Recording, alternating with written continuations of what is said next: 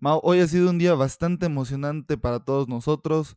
El día de hoy vieron partidazos de fútbol, el día de ayer vieron partidazos de fútbol, la Copa del Mundo la anda rompiendo y aparte de todo hay elecciones hoy en México.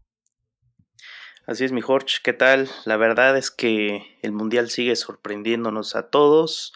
Hoy hubo una buena jornada de fútbol y pues sí, tienes razón, tuvimos ese gran derecho de, de votar. Ya veremos qué es lo que sucede tanto en, el país como a nivel local, tú bien sabes que, que todo puede pasar. ¿No estás triste, Mau? Digo, ¿no has echado una lagrimita porque ya se fueron dos de tus equipos favoritos?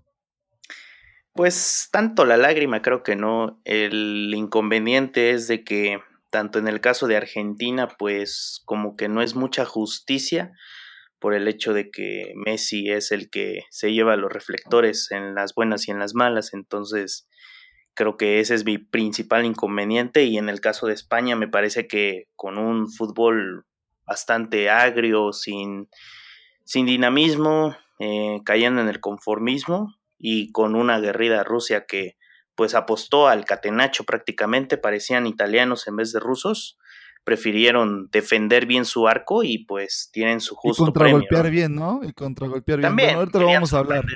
vamos a hablar, pero no te preocupes, Mau, yo voy a llegar allá te voy a invitar unas chelas porque la producción de fútbol al doble se puso guapa, para que no estés triste.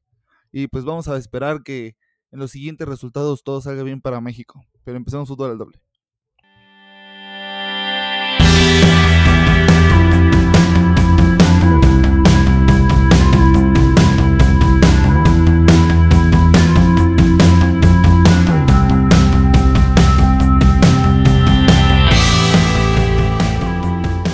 Ahora Mao, cuéntame qué fue lo que pasó con Francia y Argentina, que francamente ambos eh, equipos dieron un gran espectáculo y un gran nivel de fútbol. Creo que es el mejor partido de Argentina que haya perdido.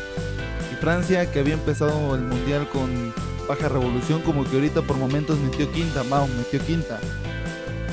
Hasta sexta, ¿no? Bueno, creo que Kylian Mbappé fue el gran, se puede decir que el gran maestro, aunque su edad no refleje eso, pero creo que él em, empezó a ser desequilibrante, él, empezó a mover todas las piezas que de por sí en Argentina no estaban tan bien unidas. Creo que el primer gol de Francia, que es de penal, que convierte el principito Antoine Griezmann, me parece que es una jugada donde eh, la defensa de Argentina o prácticamente el medio campo se regala porque no, no predicen, no saben cómo va a actuar Mbappé y creo que lo que hizo fue estupendo, ¿no? Esos recorridos, esos trazos impresionantes también en, uno de sus goles, creo que eso terminó por desbaratar a Argentina, que sí, no fue tan mal su juego, pero creo que les hizo falta un poco más de colmillo, al menos en los últimos minutos. Y después, eh, regresando a lo de Argentina con Messi, eh, creo que le faltó un poco más a Messi, un poco más de justicia. Pudo verse mejor si las piezas de Argentina hubieran estado más sincronizadas, si hubiera habido un poco más de conexión. Siento que se confiaron demasiado en el primer tiempo, pensaron que con el empate iban a tener el control del partido, luego cae el segundo gol, que pues fue bastante eh, chusco, con mucha fortuna, porque realmente ese disparo de Messi iba al arco y eso pues se topa ahí un, pequeño desvío. Eh, creo que el golazo también de Di María del empate antes de, de, esa chiripa viene a recomodar las cosas, pero no bastó porque Francia todavía no había demostrado que Kylian Mbappé iba a ser factor, porque para mí fue el factor de juego que movió todo. ¿Tú cómo lo viste, mi Jorge? Pues fue un, un gran partido, ¿eh? la verdad no me esperaba el nivel futbolístico de ambas selecciones. Creo que el planteamiento táctico de Argentina fue el mejor de todos de los cuatro partidos. Así es como Argentina debió de haber salido a jugar desde el primer partido. Lionel Messi se vio un poco mejor, aunque si te diste cuenta le llegaron a cubrir hasta con cuatro jugadores. O sea, le cerraban el paso entre Pogba, Kanté, Umititi y Varane. O sea, no lo dejaban hacer mucho, sin embargo, sí lograba distribuir varios balones. Eh, logró encontrarse mucho con, con Ángel Di María, con Carlos Pavón, eh, Javier Mascherano y, Vanega estuvieron pegando bastante. por eso fue que se llevaron amarillas. De hecho, la mayoría de las mayorías de, de las amarillas se las lleva el equipo argentino. Cinco amarillas. Y, y aún así, el, el, que creo que domina en términos generales el partido en posición de balón, creo que es Argentina. Pero a pesar de que generaban y generaban y generaban y trataban de llegar por todos lados, estaban buscando por tiros, por centros y estaban tratando de, de encontrar la forma de llegar al arco de Francia. Francia siempre fue mucho más peligrosa. Y Mbappé, eh, a pesar de que, como vimos en la, eh, en la Champions League, siempre tiene altas y bajas, ahorita en este partido se encontró en su mejor nivel y metió dos grandes goles. Era un, era un, era un antílope, era una gacela corriendo, ¿no? Era un o sea, se los, se los, llevaba, se los llevaba a todos. Entonces sí sorprende este chico de 19 años que, que prácticamente destrozó la, las líneas defensivas de, Argentina. Sin embargo, pues eh, le da, un, le da mucho estabilidad en el centro del campo al equipo de Francia. Pogba también hizo lo suyo. Creo que Antoine Griezmann ha tenido sus mejores actuaciones con la selección francesa. Se tomó, eh, se echó el, el, equipo un poco al hombro e hizo lo que tenía que decir. E hizo lo que tenía que hacer, perdón. Eh, lo que corresponde a Giroud, desde mi perspectiva, queda de ver un poco. ¿eh? Creo que pegó más de lo que atacó desde mi perspectiva. Sin embargo, eh, creo que en términos generales la selección francesa juega casi a su máximo nivel de, de, de, fútbol. Y a pesar de que Argentina igual se encuentra con el segundo gol de una manera muy fortuita, porque fue un poco fortuita, creo que se va demostrando el nivel que debió de haber mostrado desde un principio. Que se vaya contra Francia, yo lo veo bastante lógico, pero que se vaya frente a Francia, luchando hasta el último minuto por, por tratar de sacar el empate, creo que es algo que, que, vale bastante la pena. Y aún así creo que Francia se guardó algunas piezas por ahí, ¿eh? como a Cividé, como a Dembélé, como a Tomás Lemar. O sea, tiene todavía otras, otras variantes Francia para poder jugar a un mejor fútbol. Mientras que Pavard se aventó una manufactura de gol impresionante, ¿eh? Francia se mantuvo a un nivel Golazo. impresionante. Y creo que Francia ya se está empezando a perfilar para ser el campeón del mundo. Pues sí, mi Jorge, creo que el desempeño de Francia fue el mejor. Eh, creo que tenía mucho tiempo sin ver a una selección francesa de alto nivel. Creo que esta generación que tiene de jugadores es impresionante y en todo, en todo sentido. Kanté me parece que está demostrando que es un mediocampista de élite. Creo que es el que movió todo a pesar de que los reflectores no estén con él, pero al menos yo sé y también eh, en el Chelsea es un motor impresionante de juego. Eh, del golazo de, Pavar, de verdad creo que es el mejor del mundial, supera a, a muchos. Y bueno, en la última parte me parece que Francia termina aprovechando los espacios que Argentina le dio. Le dio bastantes espacios porque créeme que si Messi hubiera tenido, aunque sea un poquito de esos espacios, hubiera podido jugar más. Lamentablemente esto no es tanto de, del que mejor sea o el mejor jugador que tengas, eh, todo tiene que ser en conjunto, creo que ya quedó bastante claro. Y recalcar que en la parte final, pues Argentina mete ese gol, esa asistencia buena de Messi, un cabezazo del Kun Agüero, y después el partido empieza a volcarse pues para Argentina, ¿no? Eso, ese minuto que le quedaba al partido, Otamendi lo desaprovecha con, con unanimidad. Ah, Creo que Argentina, le pega el balonazo, dices tú, ¿no? Sí, claro, pudo, pudo haber hecho algo más, al menos cerrar un poco más apretado, pero bueno, eh, creo que Francia con toda justicia avanza a cuartos de final y pues sí, estoy de acuerdo también contigo en la parte de que Francia se postula para poder ser finalista y posible campeón del mundo. Yo estoy muy encantado con el juego de Mbappé, yo espero en lo personal que siga demostrando su nivel con Francia y que también siga, pues el Paris Saint Germain lo quiere y lo puede blindar porque yo la verdad no quisiera verlo en otro equipo. Siento que es un jugador muy joven, que debe de ir por buen camino y que tiene un brillante futuro. De hecho, el doblete que marcó, pues se compara y pues se recuerda a Pelé, que también con menos de 20 años marca un doblete en una fase final de Copa del Mundo. Son los únicos dos jugadores que lo han hecho, que lo han logrado. Entonces este jugador Mbappé me parece que tiene tiene un gran futuro en sus manos. Y creo que hay una pregunta al final de todo esto, Mao, además de que Francia va a ser una es un candidato posible para la Copa del Mundo. La pregunta que nos hacemos hoy en día, ¿la responsabilidad es de Messi? Que se haya ido o que haya ido, que, que haya perdido en estas instancias el equipo argentino. o la culpa es de los el problema la culpa es de, del director técnico de quién es la culpa por qué está pasando esto pues el problema creo que lo veníamos comentando antes de que eh, desde la dirigencia mayor de la, de la AFA, pues el proceso mundialista fue demasiado sorteado en cuanto a técnicos. Eh, desde antes, desde Messi, el, el, subcampeón del mundo, venía arrastrándose esa parte de que pues el pecho frío y todas esas cosas, la presión al máximo. A mí me gustaría saber realmente que una persona o alguien que no esté tan allegado al fútbol, pero que esté dentro de Argentina, nos diga realmente qué es lo que le cargan tanto a Messi, porque una cosa es ser el, el mejor en su club, otra cosa es ser el mejor en su selección y otra cosa completamente diferente es que el equipo son 11 jugadores y que también el técnico tiene un papel importante. Entonces no pueden cargarle todo el peso de un equipo a un solo jugador. Creo que la oportunidad de Messi de ser campeón ya pasó, fue en Brasil, tuvo mayores posibilidades y pues él no fue el responsable de no haber ganado. Hubieron otros nombres de jugadores que tuvieron posibilidades de marcar y no lo hicieron.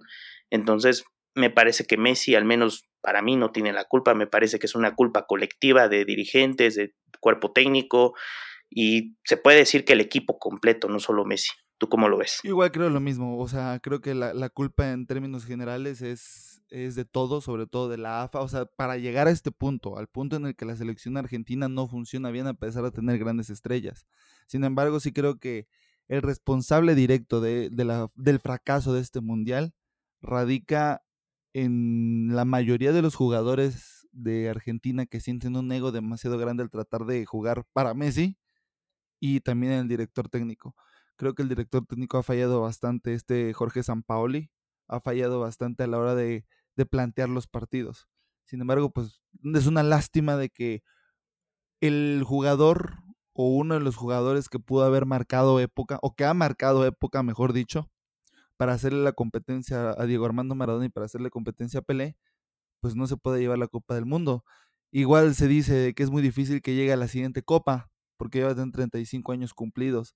Eh, pues quién sabe, todo puede pasar. Sin embargo, creo que entre el 2014 y este Mundial eh, eran los mundiales idóneos para que Argentina ganara. Pero bueno, así es, así es la cosa, así es el fútbol y en ocasiones necesitas tener más que compañeros para poder eh, lograr llegar lejos, ¿no? Así es, mi Jorge, totalmente de acuerdo. Portugal, cuéntame cómo estuvo ese partido. Eh? creo que este partido fue el más flojo de todos y aún así mantuvo un gran nivel de fútbol. Pues sí, tienes toda la razón. De hecho, el inicio fue muy fuerte debido a que Uruguay pues buscó de primera instancia el arco de, de Rui Patricio y creo que la manufactura del primer gol, que es obra de Luis Suárez y de Cavani, creo que es de primer nivel. O sea, Cavani le hace un cambio de juego de banda derecha a izquierda a Luis Suárez. Él regresa el favor. Ah, bueno, sí, sí, sí. ¿Mande? Sí, sí, tienes razón, sí. Sí, regresa el favor Luis Suárez a Cavani con un gran centro que realmente fue a una velocidad impresionante. Y Cavani remata ya no sé si con la cara, con la clavícula, con qué, porque creo que fue demasiado rápido que ni la cámara lenta lo pudo captar. Eh, ahí, comienzo, ahí comienza todo y después Portugal empieza a mostrar su fútbol, aunque no encontró asociación los jugadores con Cristiano Ronaldo. Esta vez Cristiano intentó armar el juego, pero no podía llegar a la última línea, al área chica. No pudo llegar con claridad. también Eso se le pusieron encima. O sea, entre sí, María hubo muy buena marca de parte de Uruguay. Godín también entraba así en la marca. Y nunca se le permitió. Claro. Había un 2 o un 3 a 1, siempre con Cristiano Ronaldo, porque se sabía. De Torreira también hizo buena labor de contención, entonces eso también ayudó mucho a consolidar una defensa que, como ya mencionaste, estaba bastante bien armada. También Laxalt en banda izquierda también tuvo pues muchas peleas con Cristiano, porque de hecho creo que en el anterior partido de, de, Portugal también intentó contra Irán Cristiano Ronaldo cambiar de banda para tratar de desequilibrar un poco a la defensa, pero en este caso Uruguay lo manejó con una maestría impresionante. Después cae el gol de Pepe de tiro de esquina, ahí sí lamentablemente Uruguay pierde la marca por completo, porque estaban marcando a Cristiano, el que sí, remata fue el 2 a 1, ¿eh?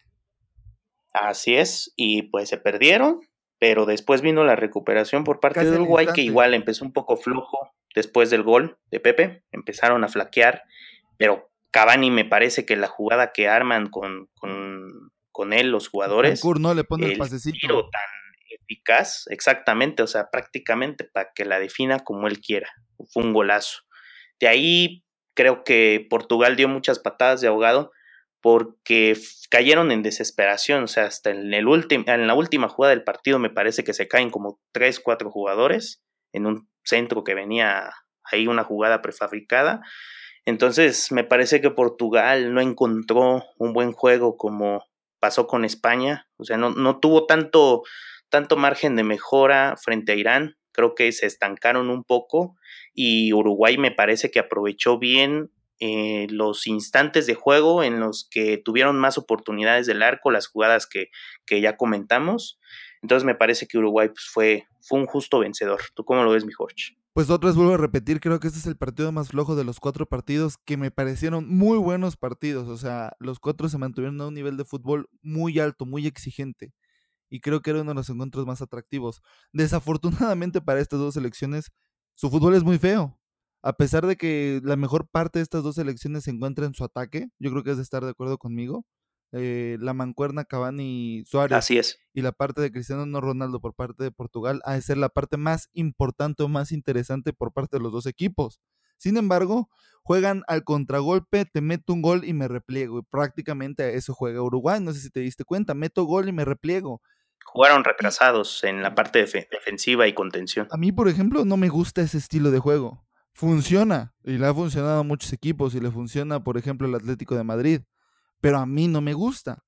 Eh, creo que Cavani y Suárez son unos jugadorazos y antes del, partido yo me puse a pensar y no recuerdo si te pregunté que qué preferías, a Cavani y Suárez o solamente a Cristiano Ronaldo. Antes del partido yo dije, no, pues yo prefiero a Cristiano Ronaldo, ¿no? Pero después del partido después de ver la manufactura de gol que metió Cavani, bueno, el, primero el cabezazo, después de ese tiro con desde un, desde un costado del área grande con la parte interna del pie, me pareció excelsa la definición, ¿eh? fue una cosa bellísima. Es un poema. No, sí, fue una cosa preciosa y me encantó eh, el gol. Sin embargo, el estilo de juego se me hace muy feo, muy defensivo, muy... No, no sé ni siquiera cómo definirlo con todo el respeto para los uruguayos. Al final de cuentas, ganar es ganar y, y llegas como llegas, pero pues así es, así es esto, ¿no? Eh, Uruguay gana un fútbol muy feo, pero efectivo.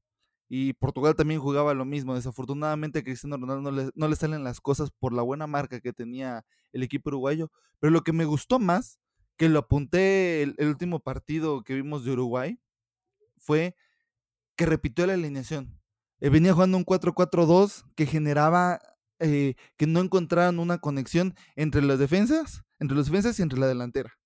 Al hacer este cambio a un diamante que me gustaría que jugara así México, que me hubiera gustado que jugara México así contra Suecia, al hacer este cambio, le permiten a Betancourt poder manejar mejor el balón atrás de los contenciones de los demás equipos. Entonces, ese pase, por ejemplo, que le ponen a, a Cavani para meter el segundo gol, fue por eso, porque estaba jugando atrás de los, de los contenciones. Entonces eso fue un gran facilitador para Uruguay y vaya, vamos a ver qué es lo que pasa Uruguay-Francia, que yo creo que Francia va a pasar por encima de Uruguay. Ya lo analizaremos profundamente cuando esté todo, todo listo, pero sí me parece que Francia tiene las de ganar, aunque ya veremos cómo, cómo, cómo reacciona la defensa de Uruguay, porque me parece que también o sea, por los jugadores que tiene atrás en, como centrales a, Chema Jiménez, a Diego Godín y Cáceres por un lateral y Laxal por el otro lado, me parece que son también nombres fundamentales en Uruguay, pero oh, ya veremos. Y otra cosa, ¿eh? Cavani salió lesionado, nos había olvidado mencionar eso. Sí, sí, sí, sí, eh, me parece que fue parte del juego, creo que dio muchísimo Cavani, creo que fue uno de los mejores partidos que ha dado en, en su historia Creo que Cavani eh, no tendrá tanto problema para jugar, aunque sí, con la recuperación me parece que tendrá que ser muy cauteloso. Me parece que, que no es tan grave como lo de Marcelo con Brasil, pero ya veremos en la semana cómo, cómo reacciona de aquí al, al jueves, que es el partido. contra Francia.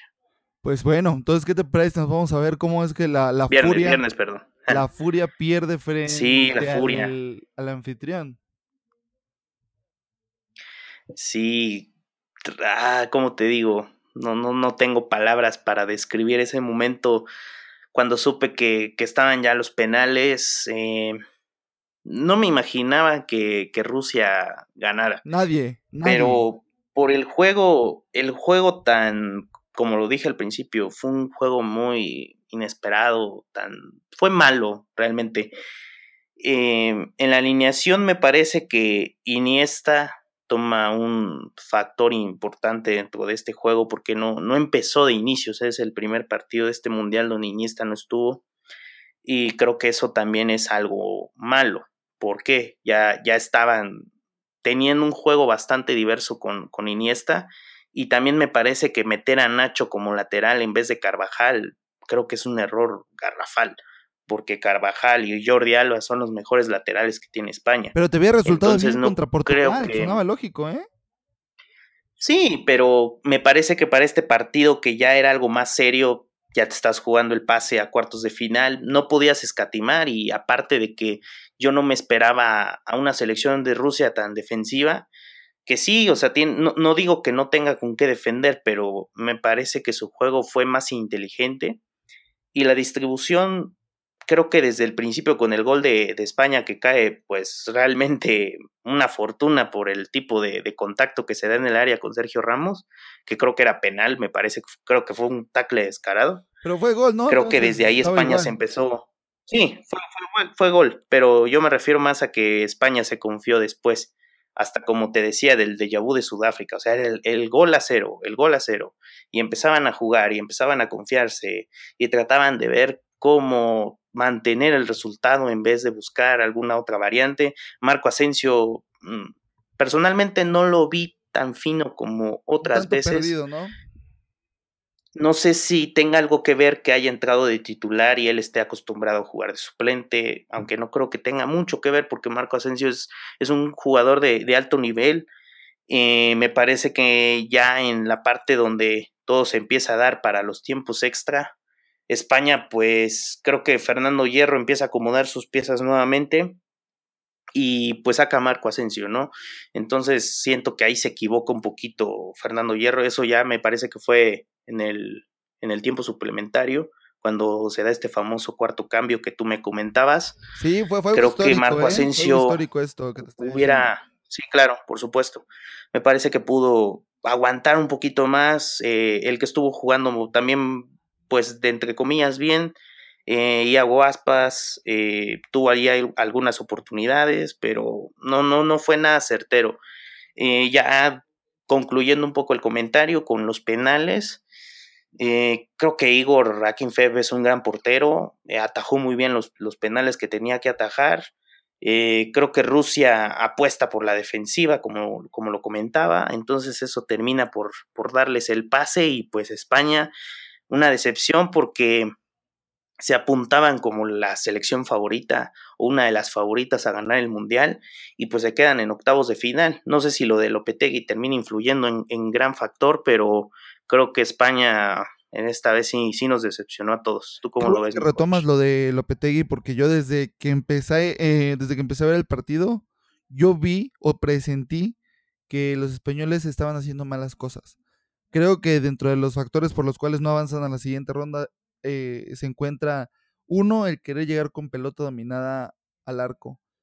Eh, eso te funciona en ocasiones, pero cuando tienes a los jugadores adecuados. Eso funcionaba en el 2010 porque tenías un Iniesta en su máximo apogeo, porque tenías a un Xavi poniendo los pases donde lo tenías que poner, porque tenías a un jugador como Xavi Alonso que te daba mucha estabilidad y defensa en el campo. En fin, tenías otro tipo de cualidades que ahorita ya no tienes, ¿no? Eh, empezando, e, empezando por ahí. En segunda, eh, bueno, retomar lo de Lopetegui, que yo creo que los jugadores salieron un tanto eh, desmoralizados o, si te diste cuenta, vinieron de arriba hacia abajo. O sea, la selección española empieza jugando bien contra Portugal y fue bajando el nivel contra Irán y fue bajando el nivel contra Marruecos al punto que le, que le empatan, ¿no? Y ahorita sí. se, mira, totalmente. mira esta situación. Marco Asensio yo creo que es el jugador que más queda de ver entre Marco Asensio y David Silva, que pecaron de no tener ideología o de ideas o de imaginación para tratar de, de sobrepasar una defensa rusa que, que, demuestra que la disciplina y que el un planteamiento táctico correcto te puede hacer ganar un partido. Si nos damos cuenta en la posición de balón, quedamos casi más, eh, quedamos al 79-21, prácticamente al 80-20. O sea, España rotaba y rotaba y rotaba el balón y seguía rotando y seguía rotando en vez de tratar de disparar de media distancia, cosa que antes se intentaba al menos con, con el buen este, Niño Torres o, o con Xavi o con Iniesta. Ahorita ni eso se intentó. Creo que Isco fue el mejor jugador del equipo y pues es una pena que, que Coque. Iniesta también. Que, que Coque, bueno, ya al final, cuando ya se hace el cambio, pero tarda en entrar es, este, este jugador. Para mí, desde el primer tiempo se debe de haber cambiado para que entrara Lucas Vázquez y se le dio muchísimo tiempo a Marco Asensio hasta que entró Rodrigo Moreno, que empezó jugando bien, ¿eh? Hizo unas cuantas jugadas, se me hizo un jugador bastante interesante, me agrada lo que hace y hay que retomarlo del cuarto cambio que apenas acaba de entrar esta nueva regla en, en la FIFA para este mundial en la que si te vas a tiempo extra tienes derecho a un cambio más. Entonces fue algo histórico también. Y fue Rodrigo Moreno el que entró por Marco Asensio en el cuarto cambio. Fue el que entró y él es el que te digo que jugó bastante interesante. El desconocido. Uno de los desconocidos, sí, claro. Sin embargo, yo creo que Lucas Vázquez en el segundo tiempo debió de haber entrado. O sea, hubiera hecho, creo, un mejor, un mejor trabajo todavía. Inclusive pudiste haber jugado con falsos nueves, con dos falsos nueves y tratar de hacer disparos a la distancia. Sin embargo, yo creo que a esto es a lo que planteaba jugar este Fernando Hierro.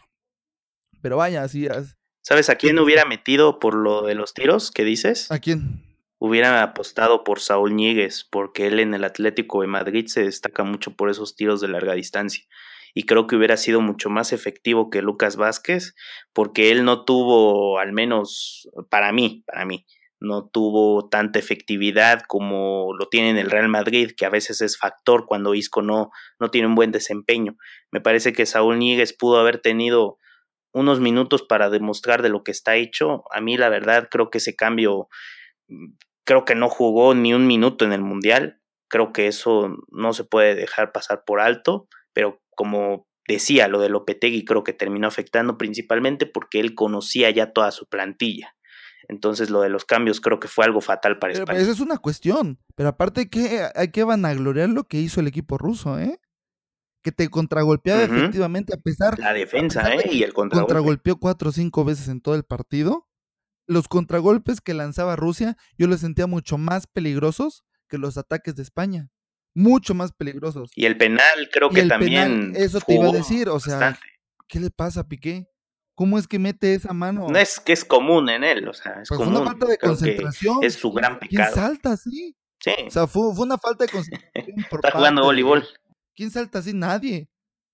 La verdad que yo vi bastante justo el, el, cobro del penal y vuelvo a insistir, creo que el planteamiento táctico por parte de Rusia fue excelente. Los dos contenciones bajaban para que se convirtieran en, en otros dos defensas centrales, mientras que los dos volantes abiertos que son Golovin y Samedov se incorporaban como dos contenciones. Entonces era un equipo bastante disciplinado que atacaba bastante bien e insisto, creo que era más peligroso Rusia que España. Es una pena que España no haya llegado, pero si no tienes el fútbol no lo tienes y demuestra Rusia que teniendo Yaitza y teniendo disciplina puedes llegar lejos, así que esto es una llamada de atención para los mexicanos. Así es, mi Jorge. Vamos al último partido. Así es, el Croacia-Dinamarca, que también termina en tiempo extra y con penales. Creo que es el partido que nosotros nos confiamos demasiado y no le dimos tanto valor a Dinamarca. Croacia y Dinamarca ofrecieron un partido intenso desde el primer minuto, porque empezaron los goles desde el minuto 1 y después el minuto 4. Croacia, ambas jugadas me parece que corren con bastante suerte. En la primera porque es de un saque de banda, los jugadores se hacen bolas y el portero de, de Croacia me parece que no hace un buen rechace. Y en el otro gol Creo que eh, hay un error también por la parte defensiva de Dinamarca. Eh, terminan regalándole el balón a, a Manjukic cuando, pues, me parece que ya tenían el, el balón controlado. Y de ahí me parece que el partido se tornó un poco aburrido porque no habían tantas llegadas, o al menos el partido estaba muy trabado. Al menos es lo que yo aprecié. Sí, ya en el segundo empezó un poco más el dinamismo de ambos equipos. Me parece que Luka Modric tuvo la oportunidad para liquidar, bueno, eso ya fue en el tiempo extra, pero el penal que tuvo, pues creo que estamos frente a un portero eh, interesante. Me parece que eh, Michael tiene talento, eh, lo demostró en la tanda de penales, ambos porteros lo demostraron, pero creo que Dinamarca llegó lejos gracias a este portero. Entonces, eh, este partido después ya en el tiempo extra empieza con varios deslices, el, penal de, de, Modric, y creo que Dinamarca terminó ofreciendo un buen espectáculo, un buen juego. Eh, lo dábamos por muerto rápidamente entre los dos en los pronósticos del episodio pasado. Terminó dando pues un buen partido, una buena definición de penales y creo que, que Croacia termina pasando por lo justo y por poquito, porque creo que la tanda de penales estuvo bastante, bastante ¿Tú cómo lo viste, pues, este, eh, eh, Para apuntar, yo creo que el primer tiempo sí fue bastante aburrido, vamos a decir, porque se traba mucho en el centro del campo. las dos eh, los dos planteamientos tácticos no ayudaban a mejorar el partido, ya que Croacia jugaba con cuatro medios en línea y un, y un contención, mientras que el equipo de, Dinamarca jugaba con cuatro medios en línea que bajaban en ocasiones a hacer contenciones para, para ayudar a, la defensa y con un medio, medio central ofensivo o enganche. Entonces creo que esa alineación no ayudaba mucho para el movimiento del partido. Sin embargo, en el segundo se empieza a dar ataque tras ataque tras, tras ataque. Creo que Dinamarca dependía mucho del ataque, de lo que hiciera Eriksen, que me parece que es el mejor jugador, el jugador que nos hizo tanto daño en aquel partido de hace un mes más o menos. Y creo que Dinamarca demuestra también que los equipos grandes y los equipos pequeños están empezando a cerrar brechas. Dinamarca dio lo que tenía que dar. Me parecía más peligroso Dinamarca que Croacia. Por un instante sentí que Dinamarca iba a ganar hasta que viene lo del lo del, lo del penal de Modric en el segundo tiempo extra, que increíblemente la falla, ¿eh? Y me dio mucho gusto por Schmeichel, que dio un partidazo, o sea, hizo lo que tenía que hacer. Y creo que se vio muy mal ahí Luka Modric. Me hubiera gustado ver más tiempo a Perisic, que estuvo haciendo un gran partido. Rakitic hizo un gran partido. Luka Modric igual hizo un gran partido. Revic, otro que hizo un buen partido. En fin, se fueron a la tanda de penaltis y la tanda de penaltis fue completamente cardíaca. ¿eh? Yo estaba al filo de mi butaca. Entonces me sentía muy emocionado con los penales. Para mí, tal vez este sea el partido más equilibrado de todos. Y creo que este partido fue el mejor también de todos. Entre este y el de Francia y Argentina, porque el de Francia y Argentina fueron muchos goles, fue mucha, fue mucho ataque y defender, porque era de ida y vuelta más o menos el partido entre, entre los embates de Mbappé y los regresos de Messi. Creo que fue un partido de vuelta. Este partido creo que también fue bastante de ida y vuelta, un poco más lento, pero daba mucha emoción. Y creo que es una, una oportunidad o una demostración impresionante del nivel futbolístico que los dos mundiales pasados, al menos tanto el de Sudáfrica como el de Brasil, no tuvieron. Totalmente de acuerdo, mi Jorge, con lo que apuntas y pues sí, con lo, de la tanda de penales. Estuvo bastante reñida, creo que los porteros dieron una gran exhibición como nunca antes se había visto en un mundial. Estuvieron deteniendo los, los balones a la Richard Tex Tex, ¿no? Con los pies. De verdad, o sea, creo que los pies influyeron bastante. Y creo que, al menos yo pensaba que, que la tanda iba a estar un tanto, pues, eh, fluida. Pero creo que empezó Eriksen a, tirar el, penal, eh, lo falló, luego el, otro jugador Milan Badelk de Croacia también lo falló. Ya de ahí empezaron a acertar 2-2 y luego vinieron otra vez las fallas de ambos equipos. Después el jugador danés Nikolai Jorgensen ya no pudo para que Rakitic pudiera eh, terminar con este, con este gran partido. Y creo que Dinamarca pues termina haciendo buen papel. Yo reconozco mucho la labor de, de De hecho me dio mucha emoción porque su papá estaba en uno de los palcos de, del estadio, pues él también fue portero danés, estuvo defendiendo eh, el arco de Dinamarca en uno de los mundiales, me parece que sí, fue uno de esos mundiales de, Estados Unidos. Y pues creo que fue bastante emotivo, ¿no? Estás viendo a prácticamente a tu hijo ser un talento y pues te ves reflejado en él. Eh, eso fue lo que a mí me emocionó mucho y creo que, que este partido pues quedará para la memoria de muchos daneses que pues sí estaban dolidos por esta derrota, pero creo que Dinamarca no queda de ver en, en esta llave. ¿Qué te parece si nos vamos a checar las siguientes, las siguientes llaves o la siguiente fase que ya está definida, lo que sería Francia-Uruguay? ¿Tú quién crees que gane? ¿Qué me podrías decir de ese análisis? Pues mira, em, te diré que, que parece que Francia puede dominar por lo desplegado contra Argentina pero Uruguay me parece que está un poco más controlado. El maestro Oscar Washington Tavares me parece que va a tener que idear un partido perfecto para ellos, o al menos con la experiencia que ya tiene con, con Uruguay. Es un entrenador que ha pasado cuatro mundiales con Uruguay, ya tiene experiencia, conoce a todos sus jugadores de pies a cabeza. Me parece que va a ser un duelo bastante entretenido. No me gustaría pronosticar ahora una selección victoriosa, pero creo que Francia tiene al menos una ligera ventaja frente a Uruguay.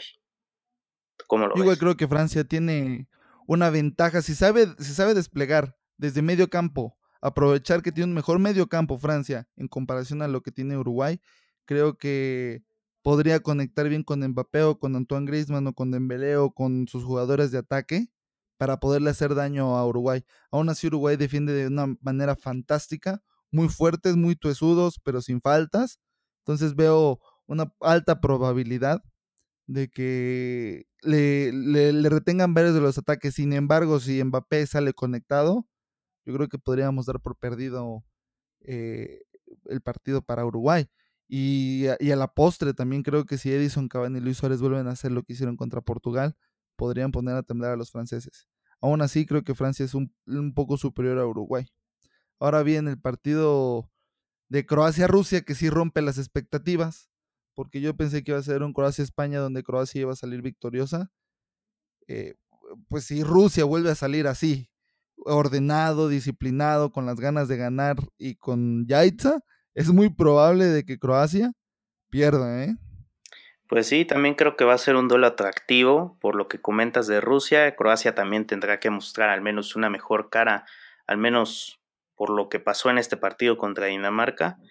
No tendrá que confiarse, al contrario, tendrá que jugar mucho mejor, tendrá que plantear muy bien las líneas de ataque.